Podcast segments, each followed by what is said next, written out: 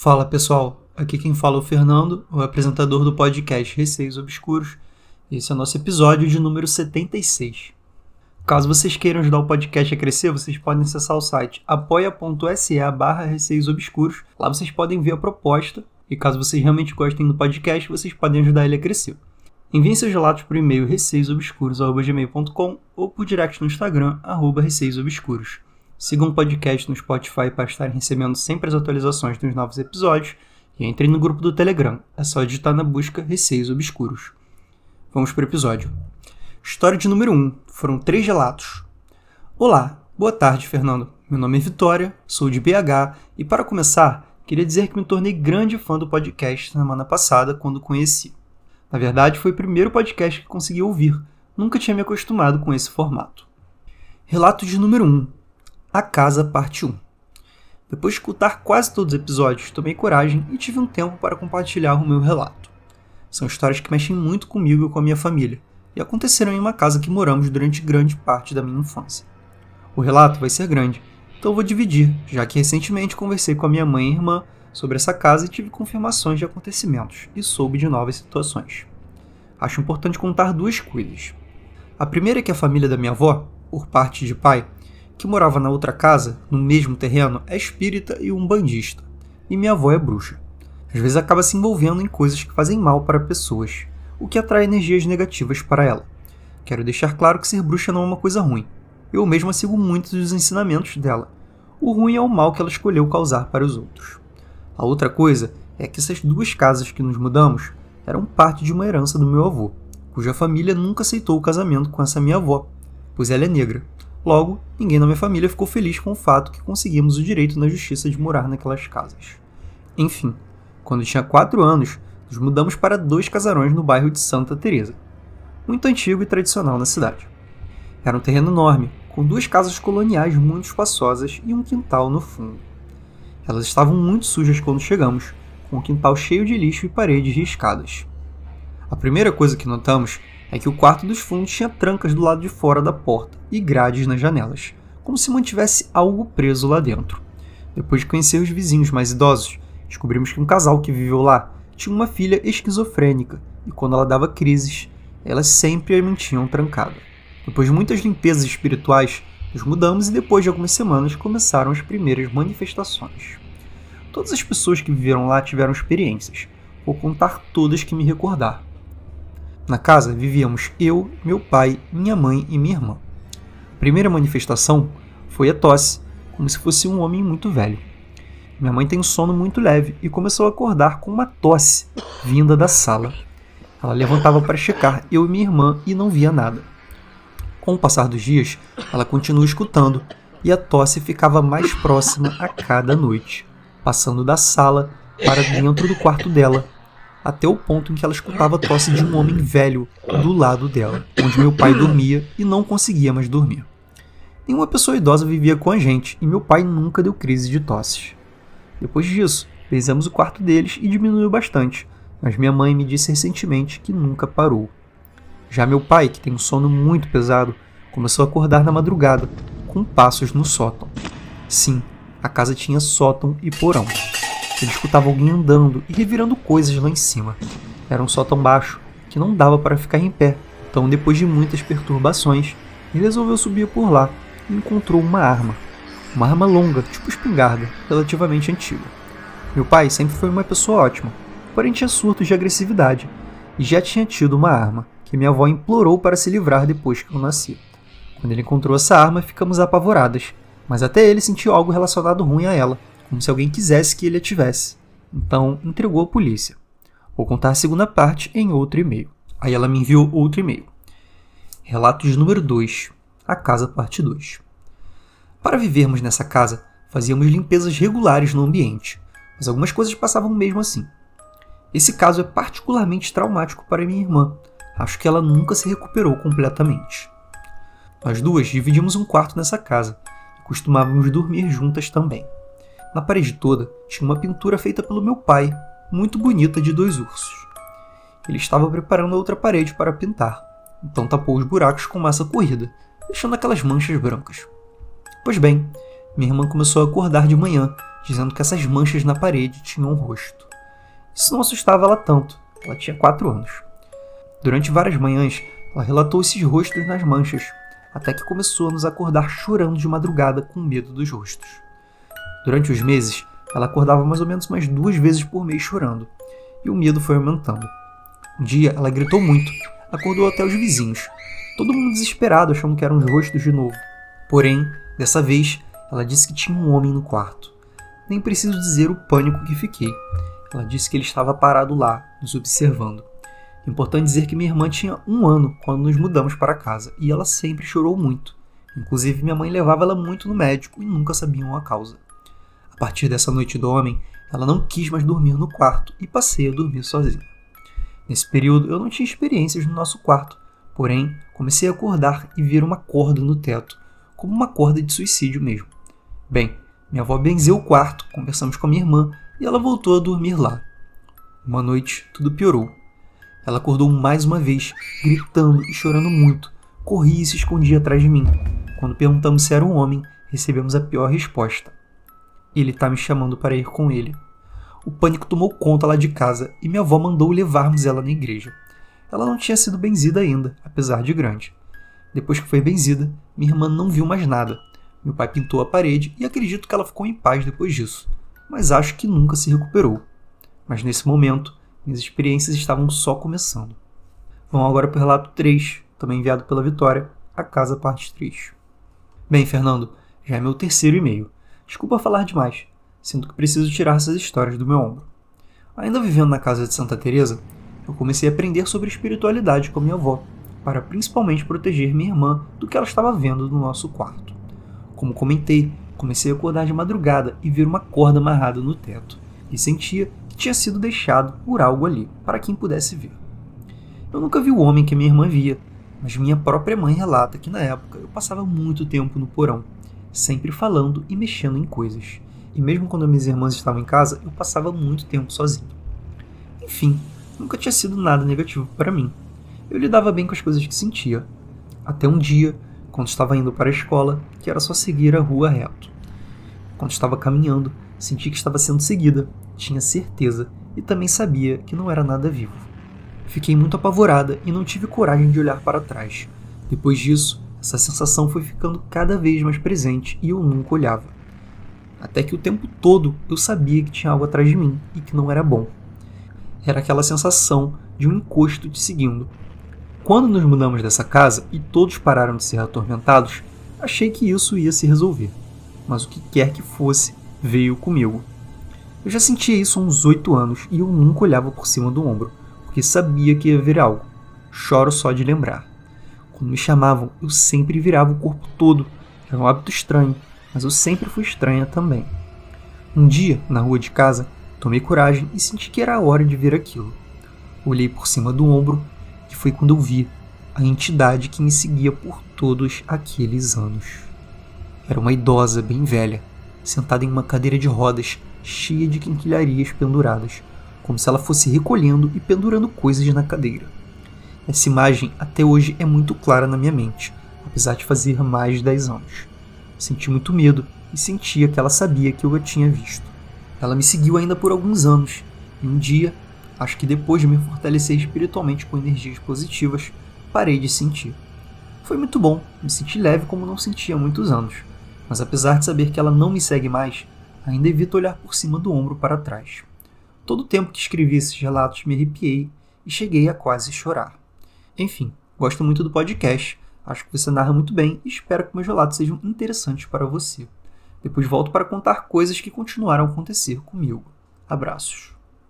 Vitória, um grande abraço para você. Muito obrigado por enviar esses três relatos. Achei todos pesadíssimos porque a casa realmente tinha uma energia bem negativa, até por tudo que rolou lá com sua avó, que ela fazia coisas para outras pessoas se sentirem mal. Então, de fato, você tem razão nesse ponto. Esse tipo de coisa atrai energias negativas. E começando pela tosse aí que sua mãe ouvia, assustadora, né? Aquela coisa assim, meio que se aproximando, de repente já estava ali onde seu pai estava, ou seja, do lado dela. Essa coisa também da sua irmã tão nova, ver rosto nas paredes, né? ela devia ter uma sensibilidade bem grande. Dizem que criança realmente tem uma sensibilidade normalmente mais aflorada. E depois o tal homem. Eu fui uma criança que vi muito filme de terror. Então, se eu imaginasse esse tipo de coisa, eu acho que seria justificável. Mas a sua irmã, tão novinha assim, duvido que ela tenha visto filmes de terror. Então, assim, quando ela via alguma coisa na parede, um rosto ou mesmo um homem ali no quarto, eu acho que era verdade, né? Porque criança normalmente não mente. Ou pelo menos não quando não tem motivo para mentir. Do nada, assim. Então, assim, eu acho que era verdade mesmo que ela via. Mas esse encosto que te seguia realmente foi aterrorizante. Você ficou anos e anos vendo aquilo sem virar para trás e ver o que, que era.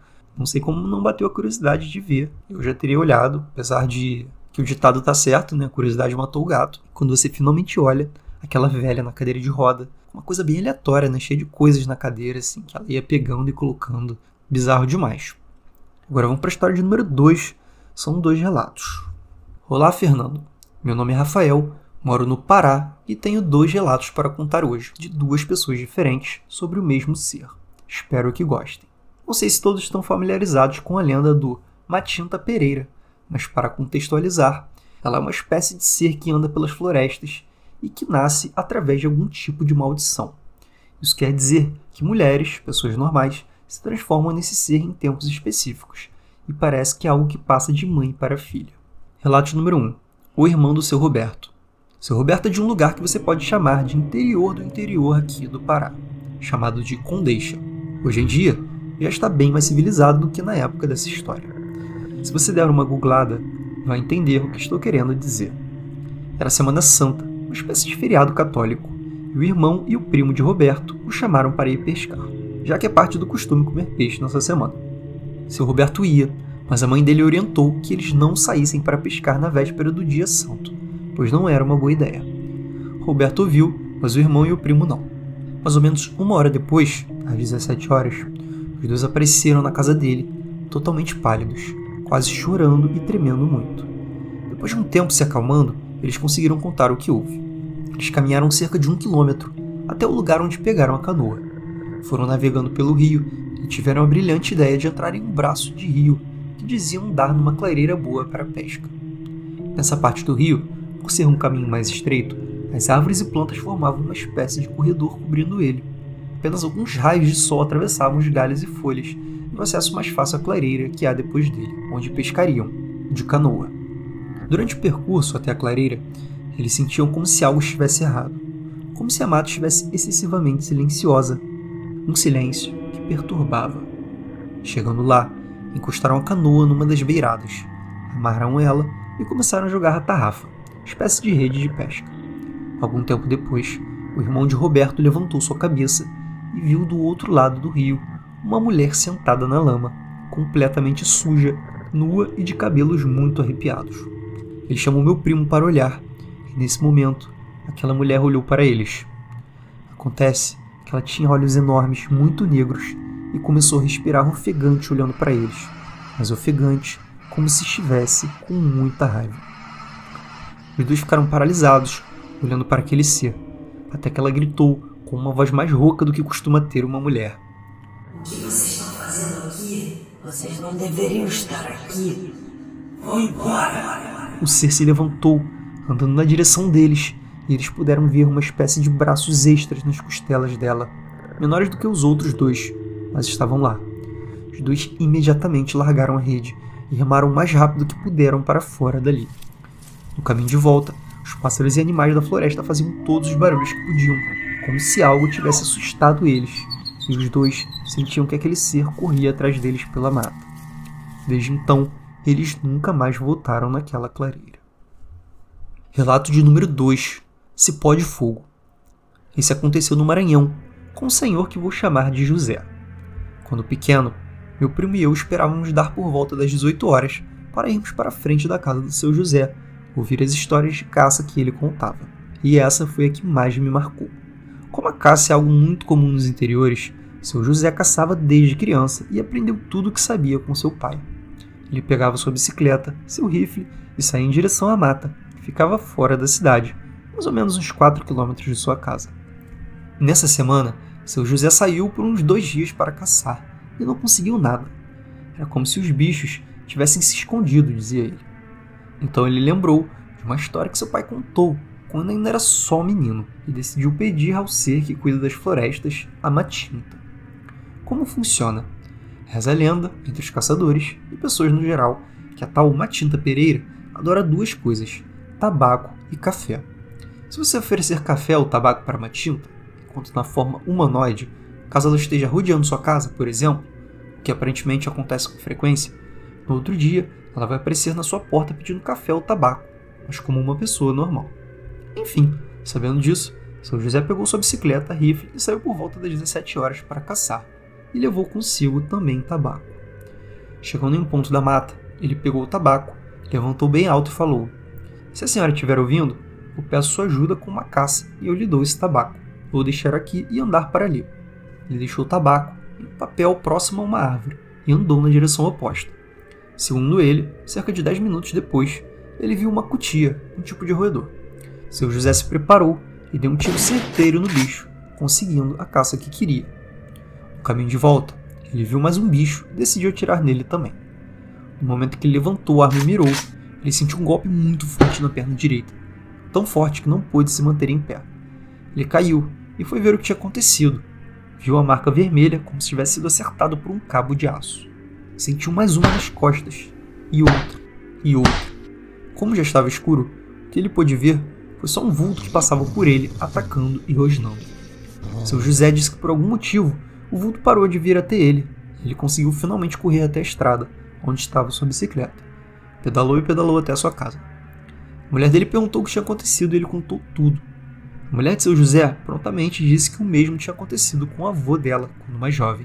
E isso ocorreu porque ele havia feito mais do que o combinado, ou seja, se ele pediu por uma caça, é apenas uma. Nunca mais do que isso. Depois do acontecido, seu José ficou com muita febre durante dois dias. A mulher dele tratou das marcas no corpo com uma espécie de pomada e mistura de ervas. Podia até ser uma história de caçador, mas o que me tremia a espinha é que ele sempre mostrava as marcas cicatrizadas quando contava a história. E elas realmente pareciam terem sido feitas por algum cabo de aço quente. Ambos os relatos foram sobre a tal Matinta Pereira. Confesso que sou muito cético em relação a essas coisas, mas não duvido nem só por um segundo que essas coisas sejam reais e estejam escondidas pelas florestas. Até porque esses são apenas dois dos vários que já escutei. Conheci recentemente o podcast e estou gostando demais. Ouço todas as noites pelo menos dois episódios com pena que acabe. Ainda conheço outras histórias sobre fantasmas barra entidades também. Se quiser, posso enviar em outro momento. Valeu, Fernando, sucesso sempre.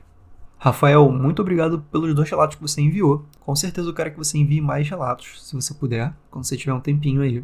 E comentando sobre o primeiro relato, achei bem assustador, no sentido de que, independente de ter sido a Matinta Pereira ou não, eu acho que foi uma entidade bem sinistra ali, né? Até pelo que ela disse e por esses braços extras na costela, aqueles olhos negros, assim, bem sinistros. Então, assim, de fato foi uma coisa amedrontadora que duas pessoas viram, o que é sempre um agravante para mim, nos relatos. Quando duas pessoas veem, eu acho mais assustador ainda, porque não foi uma alucinação de alguém, realmente os dois viram, então foi real. E já no relato de número 2, achei bem bizarro que ele tivesse sido espancado praticamente ali pela Matinta Pereira no meio da floresta ali, porque ele simplesmente quis matar outro bicho, além do combinado deles. Engraçado quando eu tava lendo a história pela primeira vez, na hora que ele foi atirar no segundo bicho, eu pensei exatamente isso. Que se ele atirasse, a entidade ia ficar puta com ele, porque ele tinha combinado de matar só um, né? Ou seja, ele deu tabaco ali por um bicho. No momento que ele foi matar o segundo, a entidade ficou puta ali com ele, bateu nele. Depois ele chegou a ficar com febre, né? Além daquelas marcas de ferro quente no corpo dele. Então, assim, pelo visto foi um negócio bem feio. Bom, galera, esse foi o episódio de hoje. Espero que tenham curtido. Se curtem o podcast, não esqueçam de entrar no site apoia.se barra obscuros e dar uma ajuda pro crescimento aí do podcast. Envie também seus relatos por e-mail receiosobscuros.com ou por direct no Instagram, arroba receiosobscuros. Um beijo a todos e até o próximo episódio.